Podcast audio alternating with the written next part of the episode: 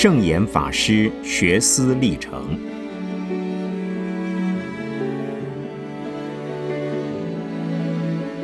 圣严法师著。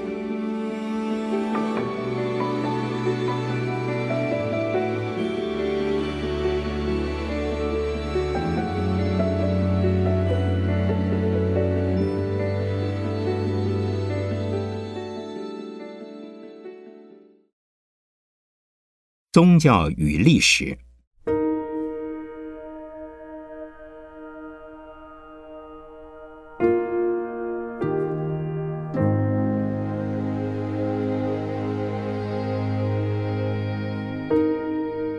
从中国佛教史的高僧传记考察，凡是重视于戒律的探讨者，也必重视历史的事实，同时也会着眼于内外之分的宗教问题。例如，唐之道宣律师重视历史，也重视戒律，所以留有三部不朽的著作：一《唐高僧传》，二《四分律行事钞》，三《广弘明集》。良知僧佑律师传有：一《出三藏记集》，二《弘明集》。《弘明集》及《广弘明集》是搜集跟护法有关的资料，包括如佛之变、世道之变、夷夏之变。他们都饱读经史，也博涉外书，目的是在护持佛法、伸张正理。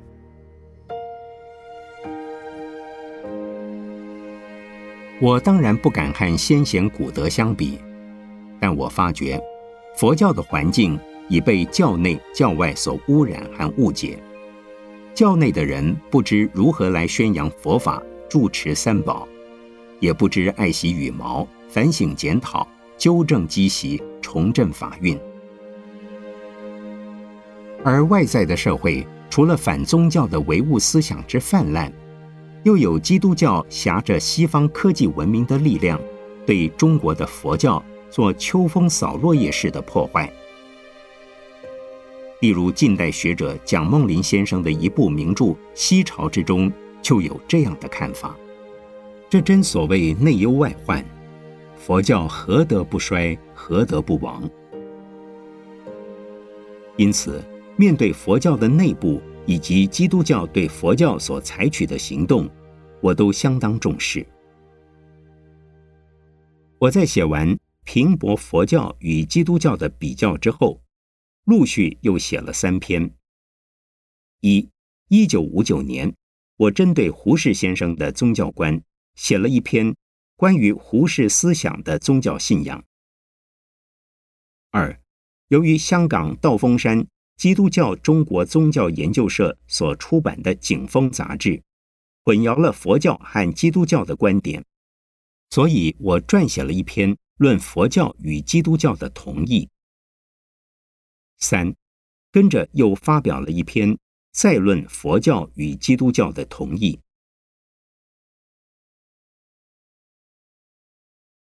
我对于胡适思想的宗教观，曾经说了这样的几句话：从本质上说，胡适本人是反宗教也无宗教的，更是一位无神和神灭论者。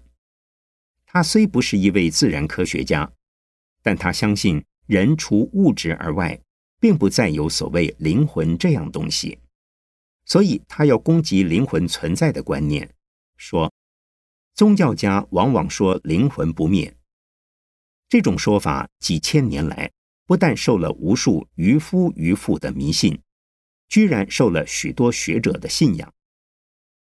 他又说，东方人见人富贵，说他是前世修的，自己贫。也说是前世不曾修，说是命该如此。最大多数人的最大幸福，不是袖手念佛号可以得来的，是必须奋斗力争的。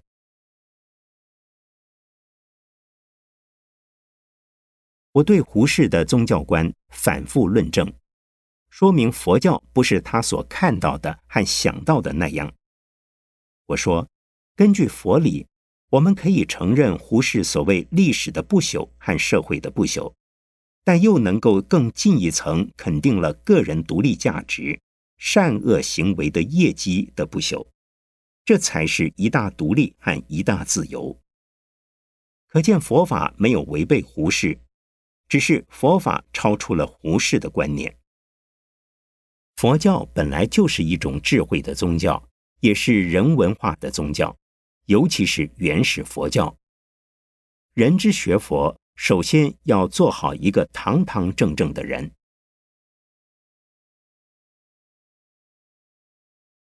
至于基督教的香港道风山。是从南京的景峰山撤退而改名的，是属于基督教信义会的一个支派。他们曾经派牧师到佛教的丛林，如镇江的金山、扬州的天宁，挂单、学禅、参禅、打坐，就像一个虔诚的佛教居士。然后把他从寺院所学、所听、所见，而创设了他们的新团体。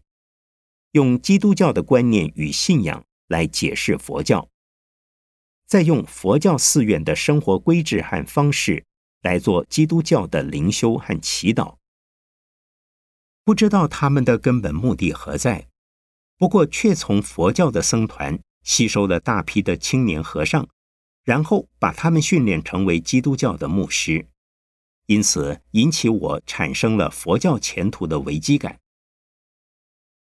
我的看法是，基督教徒尽可以传教，为什么要把和尚变成牧师？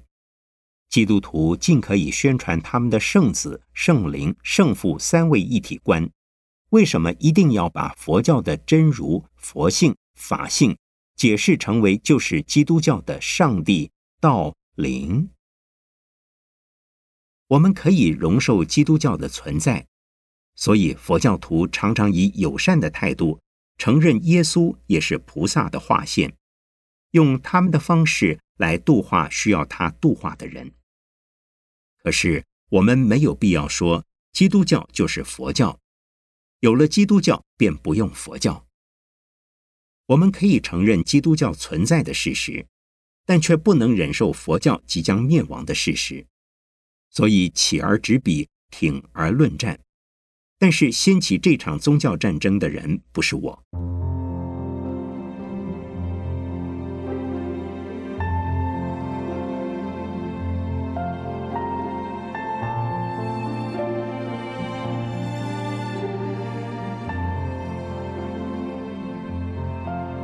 我在台湾南部的山中，总以为可以与世无争，好好把自己活埋几年的，所以。除了佛教三藏教典及现代人的佛学著作之外，不看一般社会的报纸杂志，没有收音机，当然更不会有电视机。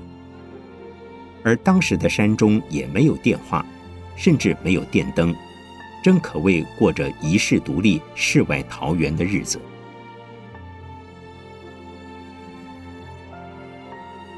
可是好景不长。竟然有人好心的把天主教的《恒毅》杂志带到我的山中，其中有一篇文章讨论佛教。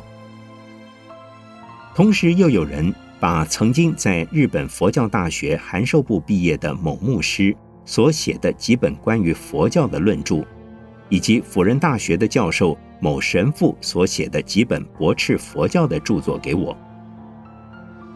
那些既然是出于牧师和神父的手笔。当然，对于佛教不会有正确的认识和公平的介绍。事实上，他们的目的和存心相当明显，是引经据典的来以此之矛攻此之盾，针对着佛教的信徒攻破信仰的城防。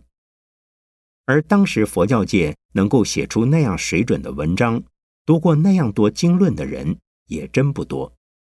所以他们看我还能够写几篇文章，不仅佛教徒们希望我反驳，就是牧师和神父也公然的在他们的杂志上校正说：“佛教徒们也写写吧。”是谁呢？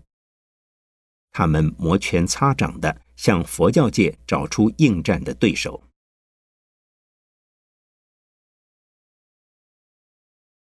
那个阶段的主云法师在台南公园做过几场基督教与佛教比较的公开演讲之后，集成了一本小书出版。可惜，接着他患上了高血压和糖尿病，常常头痛失眠，再也不能应战了。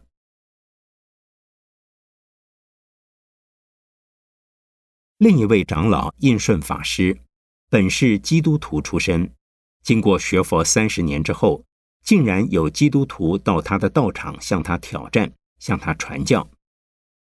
结果他写了两篇长文章：一、上帝爱世人；二、上帝爱世人的再讨论。又因为杜尔卫神父把佛教的信仰套入月神信仰的一类，又引起他写了一篇。东方净土发为的长文章。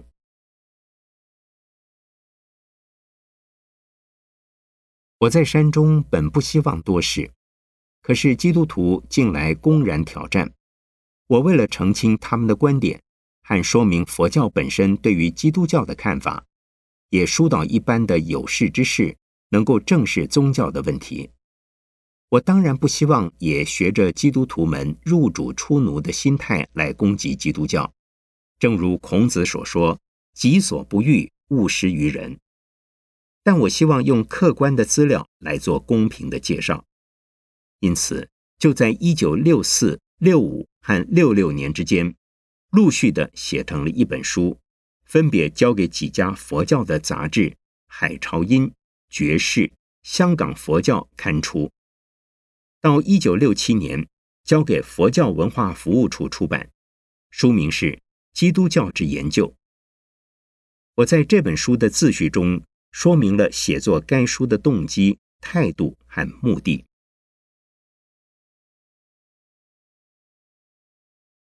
由于基督徒的攻佛破佛、校正挑战，才使我对基督教发生了研究的兴趣，结果使我写成了本书。所以，本书的功臣应该是攻击佛教的基督徒。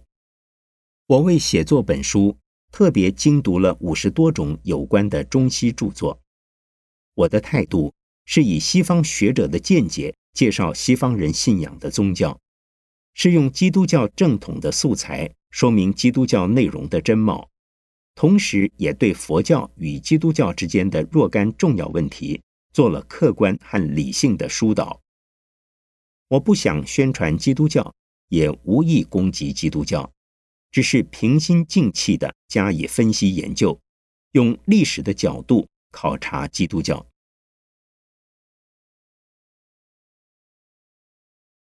这一本书在一九八七年被台北的九大文化出版社编列为该社终极关怀系列的第七本书，在它的封面上。用小字看出我在书中所说的话。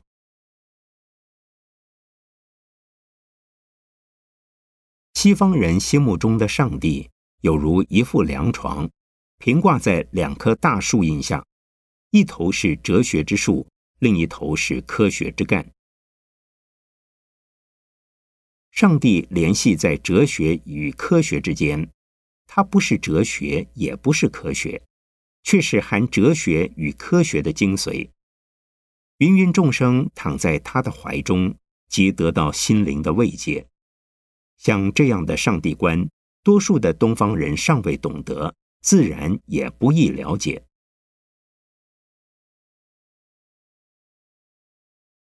因此，九大的主编又在该书的封底给我加了几行画龙点睛式的短评。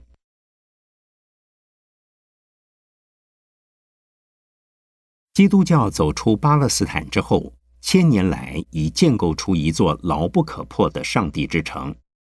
基督教的信仰天地壁垒森严。圣严法师面对基督徒攻佛破佛的挑战，以理智的笔触解开不同宗教观点的纠结，为宽容的宗教观铺路。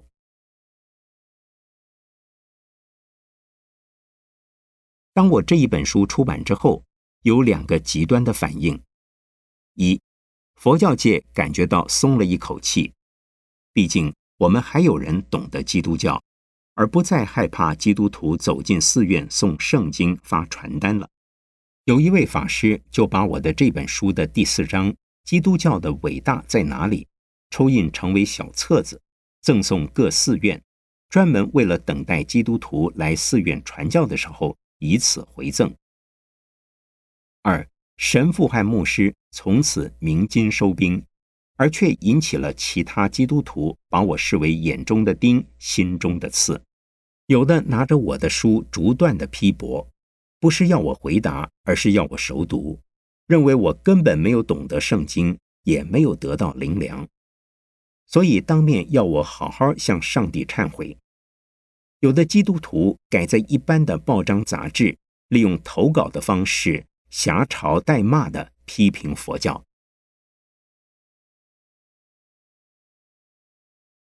三年前，有一位基督教长老会的教友来皈依了三宝。见面就说他读过我的那本书《基督教之研究》。我问他，就是因此而改变信仰吗？他说不是。如果是基督徒看了那本书，只有反感而不会佩服。要知道，基督教的本质是重视信者得救，有关于思想的、理论的，对他们没有作用。如果他们不加以反省，不会改变信仰。因此，我也告诉他，我能了解，我那本书的对象，与其说是写给基督徒看，无宁说是为了佛教徒以及那些还没有宗教信仰的人士而写的。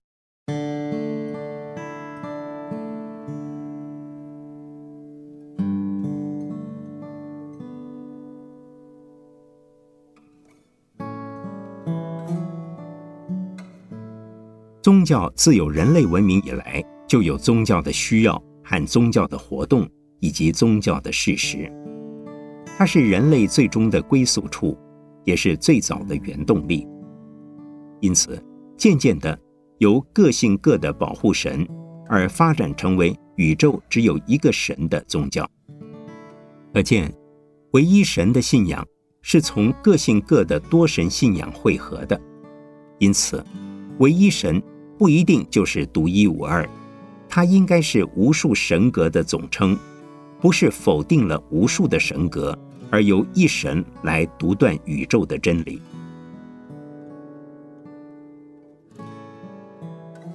由于多神信仰的多元化，所以显得繁杂而迷信；又由于一神信仰的独断、排他及征服性，使得宗教与宗教之间互不相容。这都不是宗教的正面价值所在。可悲的是，自有人类历史以来，人与人之间不仅为了物质生活的条件而争，也为精神生活的信仰而战。每一个宗教所信的神明，都告诉他们的信徒，真神和善神只有一个，就是他们自己所信仰的。此外，不论信仰什么神灵。无一不是邪教和魔鬼，因此也把自己所信宗教以外的任何宗教的信徒视为魔鬼的肢体、魔鬼的化身、魔鬼的代名词。这都是因为肯定自己所信的，而否定他人所信的，只想知道自己所信所行是什么，拒绝知道其他宗教所信所行是什么。于是宗教信仰。原本是为人类带来幸福，结果由于不同的宗教之间的互相敌视，而为人类带来灾难。这样的事实，我们在基督教的新约及旧约中看得非常明显。新兴宗教和传统宗教、本地宗教和外地宗教、自族宗教和他族宗教之间，不断的发生杀伐，不仅是语言的、理论的。而且是行动的，往往是尸横遍野、血流成河。直到二十世纪末的今天，还有些宗教和政治的狂热分子高喊发动圣战的口号。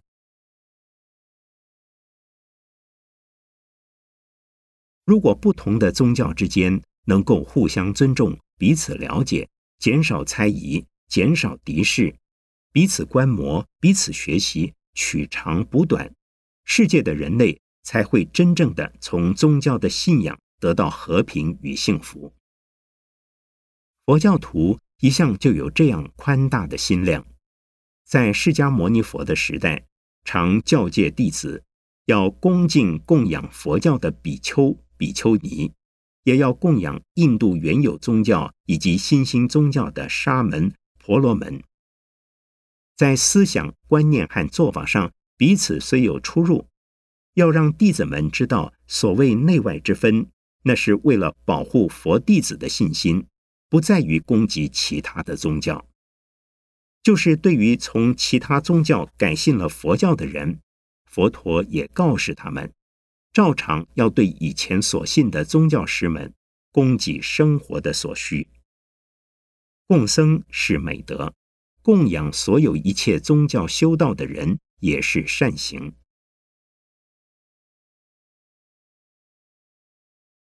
佛教到了中国，一直都受到儒道二流的学者们所攻击排斥。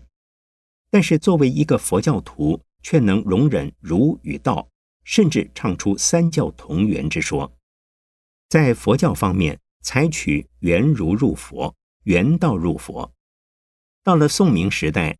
儒家也就圆佛入儒，佛教并没有要否定儒及道二派，而是把他们解释为能跟佛教相通的人文基础。这就是佛教先接收了中国的文化，然后被中国的文化所接受，形成了中国文化儒道佛三大主流之一。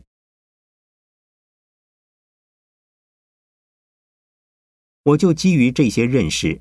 除了研究基督教而写基督教之外，也着手搜集世界有关各种宗教的资料，并且主张各宗教的信从者都应该有比较宗教学的尝试。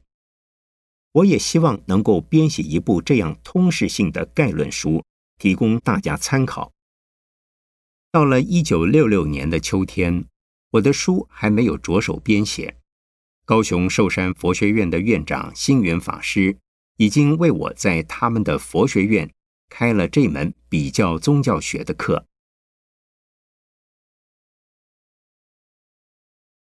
就这样，我根据当时能够搜集到的中日文以及由外文翻译成中文有关宗教的书籍和著作，边教边写，在半年之中完成了一本书。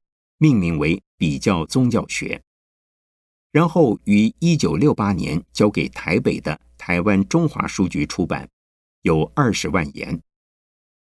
那一本书分成十章：一、原始宗教；二、为开化民族的宗教；三、古代民族的宗教；四、印度的宗教；五、中国的宗教；六、少数人的宗教。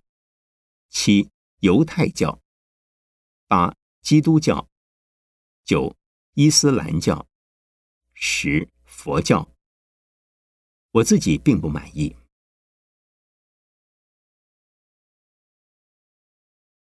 我对他不满意的原因有二：一，我没有做太多的比较研究，只有做了一些历史关系、背景关系及其源流的探索和展现的说明。二，我懂得外文太少，也可以说根本没有办法运用到更多外文的资料。到当时为止，不知道世界上是不是另有人已经写过更好的比较宗教学的书，也不知道除了本书所说的，还有多少宗教被我遗漏了。在那以后，常常希望再写一本，可是转眼间已经是二十四年了。还没有时间再碰这个问题。遗憾的是，到今天为止，在国内的市面上还没有发现一本比他更好的宗教学入门书。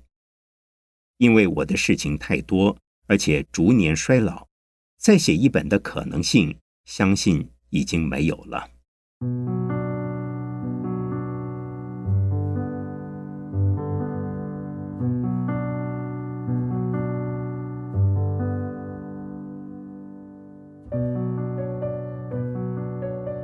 我在前面已经说过，注意戒律的人自然而然会注意历史。研究戒律，事实上不能离开历史。戒律的本身是关系僧团的活动，僧团活动的延续就是佛教的历史。如果先从佛教的历史入手，也很容易去注意戒律，因为佛教的历史是由各个时代的杰出的僧侣所留下的事迹。凡是持律谨严或者制度井然、管理得当，便会培育出优秀的僧才，也能够获得十方的敬仰，而向他们团聚，随他们修学。因此，重视史学的高僧会对戒律也能够兼顾。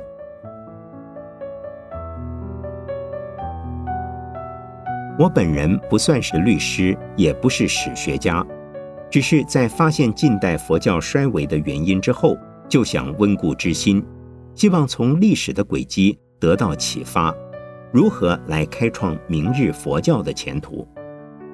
同时，我也发现，佛教发源于印度，经过两千五百多年的流布，源远流长，而且流脉纵横，好像是源头的活水。挟着沿途的泥沙向各处奔流，经过黄土高原变成黄河，经过黑土变成黑水，经过白土就变成白水。哪一些才是源头的本来面目？哪一些算是由各地区各时代附加的意志？今天我们已经看到佛教有南传北传之分。北传的又有汉传、藏传之别，汉传的又有中国、日本、韩国、越南等的各化一方，中国又有十宗八宗之说。仅仅中国的禅宗又有五家七宗的门风，这真是千头万绪。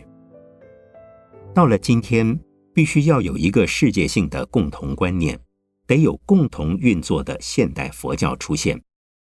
否则的话，南北传的相互结行，汉藏佛教彼此对峙。从日本佛教看中国，中国的佛教已经僵化；由中国佛教看日本，说他们已经俗化。不仅不能够将佛法发扬光大，而且互相将彼此的努力抵消，殊为可惜。因此。我发愿要写一本世界佛教通史，编写一部一百万字上下的世界佛教通史，分成上、中、下三册。计划之中，上册包括印度、西藏、日本部分；中册包括东南亚各国及欧美部分；下册包括西域、中国、韩国部分。希望以教团流传史为经。教派思想史为尾，让读者们看了这部通史，能够脉络分明，一目了然。在什么时候发生了新的事物、新的思想，又在什么时代对佛教的根本精神做了反顾之后再发展，我们就可以掌握到佛教的源流。在多变的情况下，还有不变的基本原则，那应该是各宗、各派、各时代。各地区所共同遵守的规范，否则就不成其为佛教，而应该叫做外道。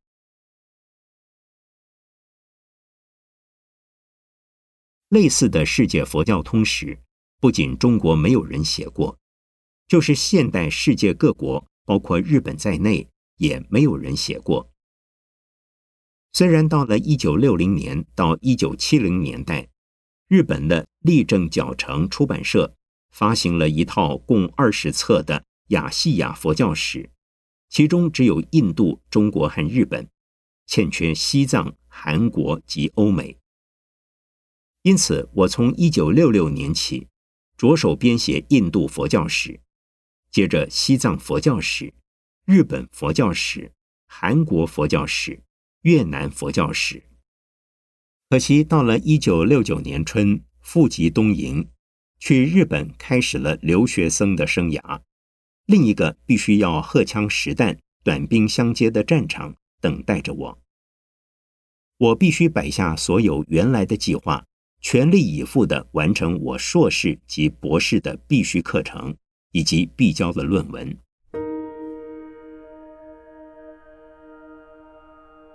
当时我还计划读完最高学位之后，继续再写《世界佛教通史》，所以在一九六九年八月，我把这一部书的上册部分的原稿交给台北的台湾中华书局出版。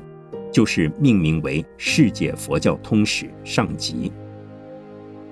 直到现在，还有很多人问我中集和下集在哪里，是不是也像胡适之一样，他的《中国哲学史》写了上册之后就没有了下文？我一想到这件事，总会感到耳热脸红，真是能说不能行。实在说，不是我不想写。而是因缘逼我停了笔。好在我已完成了将近四十万言，而且也翻译了一本日本学者野上俊敬等五人合撰的《中国佛教史概说》，于一九七一年交给台北的商务印书馆出版，进入了王云武先生主编的人人文库特二零九号，总算聊胜于无。对于我自己，对于读者，还是提供了不少的方便。特别是我的《世界佛教通史》上集，已被目前中国大陆各佛学院作为教科书用。我真但愿有朝一日能够静下心来，了我未满的心愿。